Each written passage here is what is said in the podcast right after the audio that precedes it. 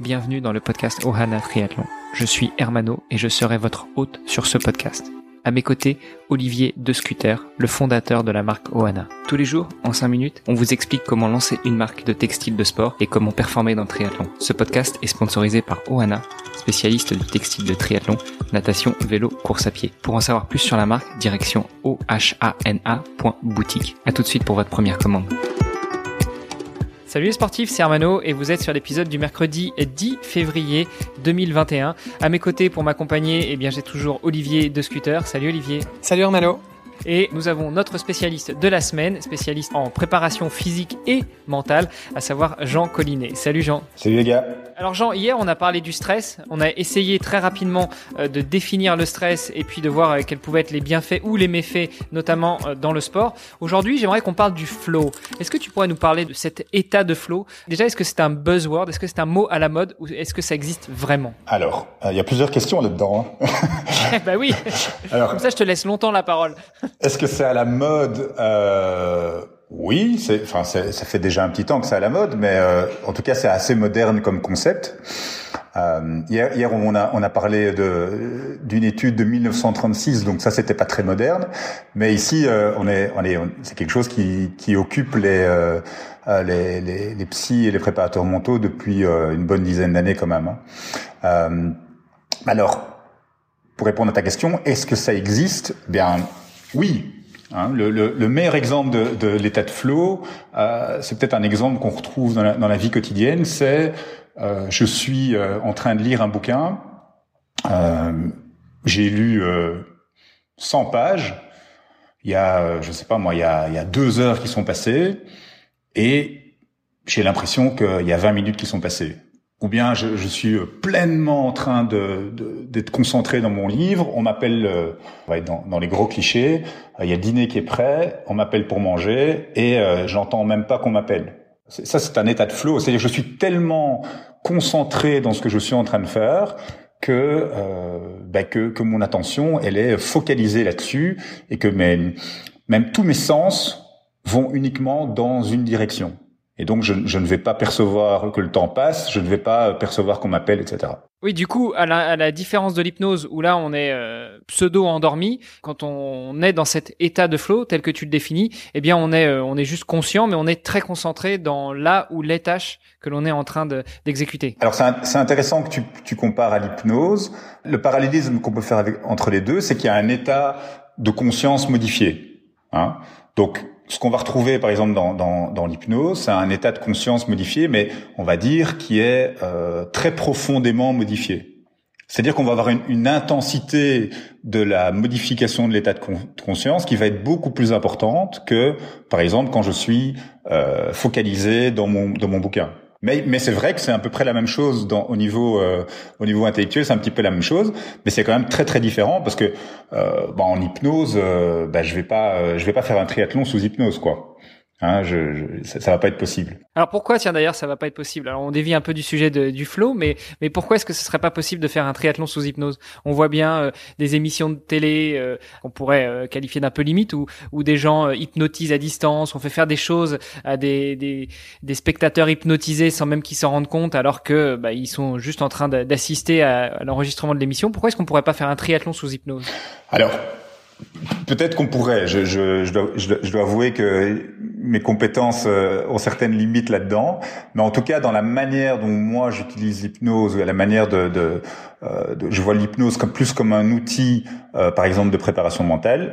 Euh, c'est plus un outil qu'on va utiliser dans un cadre, on va dire, où il y a une énergie qui est basse, où il y a quelque chose de l'ordre du, du, calme et de la presque de la relaxation.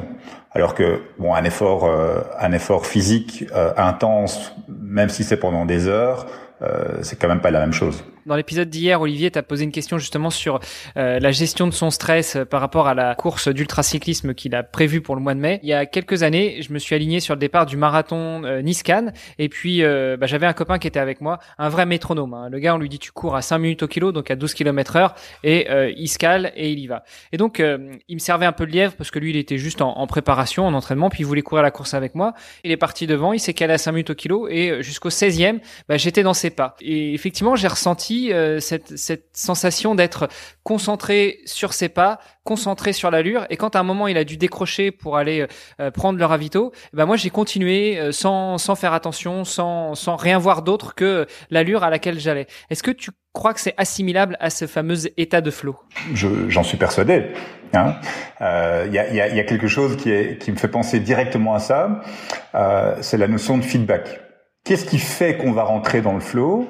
Il y, a, différents, il y a différents critères, mais un des critères, euh, un des critères principaux, c'est le feedback. C'est-à-dire que je vais recevoir euh, certains feedbacks qui me qui me guident vers une certaine action.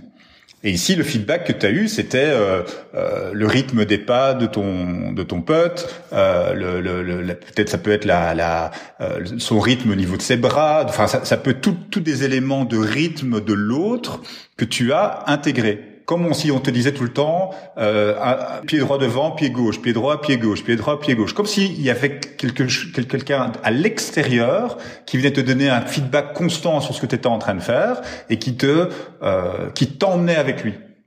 Ok? Et on va retrouver ça, par exemple, les, sports où on a on a beaucoup de feedback, ça va être euh, un match de volet par exemple euh, j'ai envie de dire euh, un match de volet féminin par exemple, ben ça, ça tape dans les mains tout le temps, euh, ça chante, ça crie, il y a une espèce d'énergie comme ça qui, qui accompagne les, qui accompagne les joueurs ou les joueuses. Ce qui fait que je vais rentrer dans le flow, euh, il y, a, y, a, y a trois choses principales. Y a la, la première chose c'est est-ce que l'objectif est intégré? Donc par exemple, euh, si pour toi faire 5 minutes euh, au kilomètre euh, c'était quelque chose qui était complètement impossible, eh bien t'aurais essayé, mais t'aurais vite fait de sortir ton état de flow parce que t'aurais eu, je sais pas moi, ton mollet explosé ou t'aurais pas pu, t'aurais pas pu suivre au niveau respiratoire, peu importe. Ok, tu t'aurais pas su rentrer dans l'état de flow. Donc il y a le fait que ces 5 minutes au kilomètre, ça te correspondait à toi et tu en étais persuadé. Ça c'est la, ça c'est la première chose. La deuxième chose, c'est l'action. Ok? Quelles sont les actions qui vont m'amener dans l'état de flow? Et hier, on parlait des actions par rapport au stress. Ici, on parle des actions par rapport au flow, donc par rapport à la concentration. Et on, se rend compte que dans le sport, eh bien, l'action est vraiment euh, centrale en fait. Et, quelle, euh, quelle signification je donne à l'action? Et, ici, l'action, ça peut être euh, simplement de, de pousser sur le sol d'une certaine manière au même rythme que l'autre. Et alors la troisième chose, c'est ce dont je parlais avant, c'est le feedback. Ok? Et donc c'est comment est-ce que je me donne du feedback parce que euh, bah, on n'a pas tous la chance d'avoir un pote qui nous donne le rythme devant à chaque course. C'est utile, hein, tu t'en as fait l'expérience, euh, mais parfois on est tout seul. Olivier, pendant ces 1000 kilomètres, il va se dire ah j'aimerais bien avoir euh, quelqu'un devant moi qui me donne le rythme. Eh bien, ce sera pas toujours possible. Et donc, il va devoir se donner du feedback à lui-même. Il va devoir trouver des éléments pour se dire, je suis dans la bonne, dans, le bon rythme. Enfin, il y aura son, son compteur, etc. Hein. mais quelque part, il va falloir qu'il se récompense, qu'il se dise, c'est bon, Olivier, t'es, dans la bonne direction, euh, continue comme ça. Euh, t'as, as choisi d'être là. Euh, enfin, c'est pour ça que t'es ici. C'est pour pour vivre ce moment-là que t'es ici, etc. Donc c'est comment est-ce que je, je, je m'alimente moi-même en fait? Et, et, ça c'est la clé de, de, de, beaucoup de sportifs euh, qui n'ont pas la chance d'avoir leur coach ou leur euh, ou leur pote qui, qui les aide quoi. Moi, il y a quelque chose que je fais souvent euh, quand j'ai des, des, distances peut-être un petit peu longues ou voilà, des, des, épreuves un peu un peu éprouvantes, on va dire, que ce soit à vélo ou, en course à pied, hein, ou même en natation d'ailleurs. je, je découpe en fait le la distance ou, en tout cas la durée en fractions. Donc euh, typiquement, je vais me dire bah voilà, là là j'ai fait euh, j'ai fait un huitième de ma course. Euh, donc du coup, bah, j'ai plus qu'à faire euh, encore une fois ça et je serai à un quart. Et puis et donc ça me permet à chaque fois de de, de me fixer des, des micro objectifs, on va dire au sein même de, de, de l'épreuve.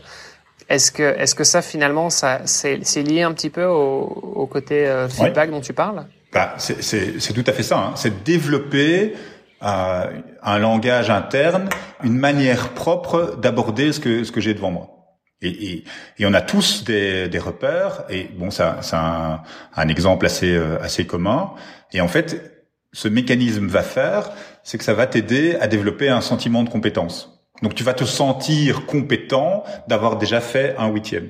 Et parce que j'ai fait un huitième, bah, je peux faire deux huitièmes, trois huitièmes, quatre huitièmes, et ainsi de suite. Un, exercice euh, tout à fait pris par, par, hasard. On écrit un livre.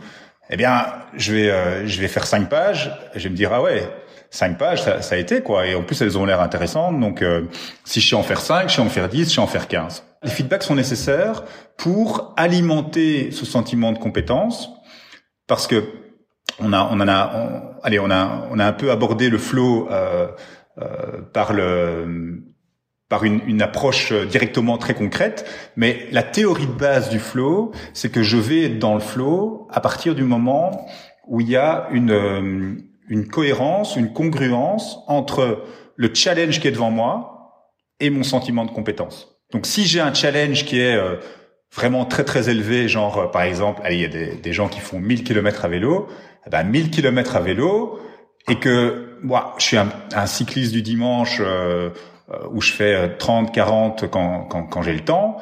Ben je vais jamais être dans le flow hein, je vais je vais être dans une anxiété massive parce que je vais pas pouvoir développer euh, le, le, les compétences pour faire ça.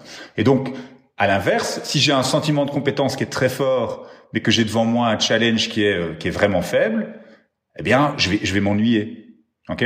Et donc c'est je vais être dans le flow quand mon sentiment de compétence sera cohérent par rapport au challenge qui est devant moi.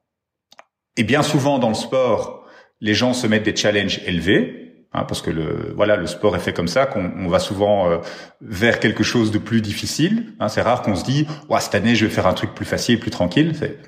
Il y a des gens qui disent ça, mais c'est quand même assez rare. Et donc, le challenge est généralement élevé. Donc, la question, c'est comment j'alimente le sentiment de compétence pour être dans le flow, être dans ma concentration et, et vivre une expérience euh, positive. Parce que un, un élément qui est fondamental du flow, c'est le plaisir. Et c'est ça qu'on va retrouver quand je suis captivé par mon bouquin, euh, quand je suis euh, euh, captivé par un morceau de piano que j'ai appris, ou quand je suis sur mon vélo et que j'ai un vrai plaisir et ça fait 5 heures, 6 heures que je suis sur mon vélo, le point commun entre ces trois activités, c'est le plaisir. Pour reprendre un exemple sur le, vélo, c'est vrai que moi, ça, ça m'est déjà arrivé euh, dans certaines sorties de me dire, bah, en fait, euh, passer le cap des 100 km, euh, je commence à me sentir, euh, je commence vraiment à me sentir bien et, et euh, un peu comme si j'avais trouvé mon, mon, second souffle. Et, et donc je, je rentre bah, effectivement dans un dans une phase où bah, je prends encore un petit peu plus de plaisir et, et voire même je, je me sens limite plus performant. Est-ce est que ce serait une, une, je dirais un état de flow? Ça pourrait, ça pourrait. les caractéristiques de l'état de flow, c'est quoi? C'est automaticité, Hein, donc quand les choses deviennent automatiques, quand, quand, quand elles vont d'elles-mêmes, euh, ça c'est une grande caractéristique de l'état de flow. Et après, il y a vraiment ce côté euh, plaisir, bien-être. Et je peux tout à fait imaginer, euh, et certainement quand, quand on a un effort assez long, eh bien qu'il y a des, hein, il, y a y a des étapes assez clairement identifiées où là je me sens bien, je me sens très bien, et puis là c'est vraiment l'extase quoi. Hein, y a, il y a il y a, y a, comme une forme de progression. Après, j'imagine qu'il doit y avoir des, euh, euh en termes énergétiques aussi, des, des choses à régler pour que cet état de flow puisse euh, perdurer dans le temps et que et qu'on n'ait pas une forme d'illusion de que je suis super bien et puis j'oublie de m'alimenter ou je vais trop vite ou je vais trop ceci, trop ceci ou trop cela, qui fait que je casse complètement euh, cette dynamique là quoi. Et c'est ça qui est peut-être un petit peu dangereux, c'est parce que je suis tellement bien dans l'action et dans ce que je suis en train de faire que je perde un petit peu le, le, le, contrôle et que, et que j'oublie certains, certains principes de base. quoi. D'où l'importance d'avoir une, une, stratégie de course euh, prédéfinie euh, à, à l'avance, éventuellement avec un, notre, euh, notre coach. Bien sûr, hein, je pense que que ce soit le coach ou soi-même, euh, la stratégie de course, toute, en fait toute la préparation va me permettre d'être dans le flow. Mais donc il faut il faut pas oublier le, côté préparation. Alors juste pour en finir sur l'épisode d'aujourd'hui où on explose encore les compteurs, on a vu un petit peu ce que c'était que le flow. J'aimerais refaire un parallèle avec l'hypnose où euh, finalement l'hypnose, on va pouvoir entrer en hypnose parce que un hypnotiseur va pouvoir nous nous mettre dans cet état de, de conscience modifiée. Il y a même euh, je crois, de, plus en plus de techniques d'auto-hypnose. Est-ce qu'il est possible euh, de, de, de s'auto-basculer dans un état de flow? Est-ce qu'une fois qu'on a compris peut-être une fois, deux fois, trois fois comment est-ce que cet état de flow était arrivé, puis surtout avec les explications, Jean, que tu nous as données sur, euh, sur, les trois piliers de l'état de flow, euh, est-ce qu'on peut soi-même mettre en place des actions, des comportements, des façons de penser pour pouvoir rentrer dans cet état de flow? Alors oui, hein, et c'est tout le c'est tout l'enjeu de de beaucoup de sportifs parce que l'état de flow est souvent associé à la performance. Hein, et, et, et, ce, peu importe le sport. Parce que quand je fais les choses automatiquement, eh bien, les choses vont me coûter beaucoup moins d'énergie. Et, je vais faire les choses, je vais être plus créatif, les choses vont être beaucoup plus dans l'instant. Et, euh, l'instant, dans beaucoup de sports, est, fondamental.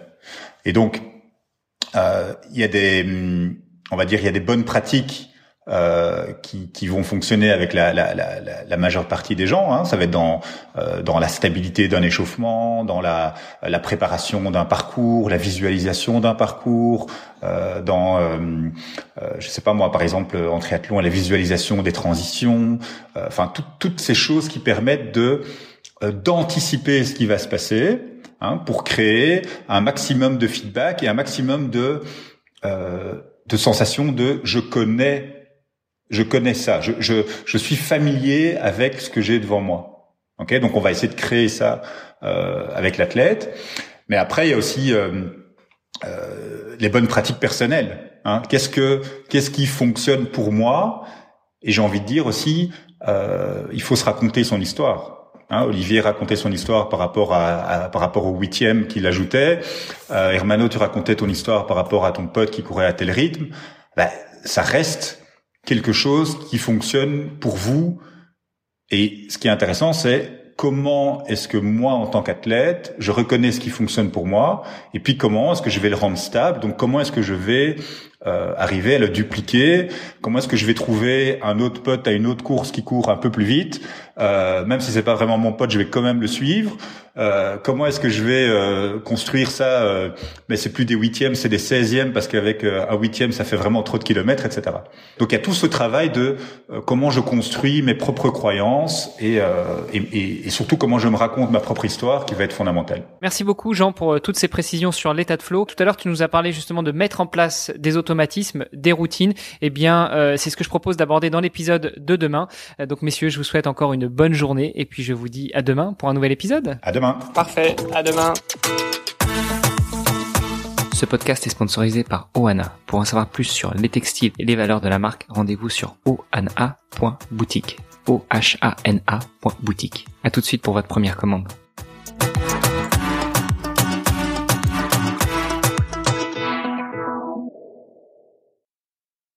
Euh, Olivier, pendant ces 1000 kilomètres, il y a des moments où il va, il va se dire putain, j'aimerais, pardon, excusez-moi, euh, purée. Non, non, il n'y a pas de souci. non, on va recommencer ça. Olivier, pendant ces 1000 kilomètres, il va se dire, ah, j'aimerais bien avoir. Euh... Puis j'ai Google qui se met à parler. Euh, attends, deux secondes. Ok, Google, stop. On est quatre. Pourquoi mon, pourquoi Google s'est mis à, à parler. C'est le flow, je crois. Euh,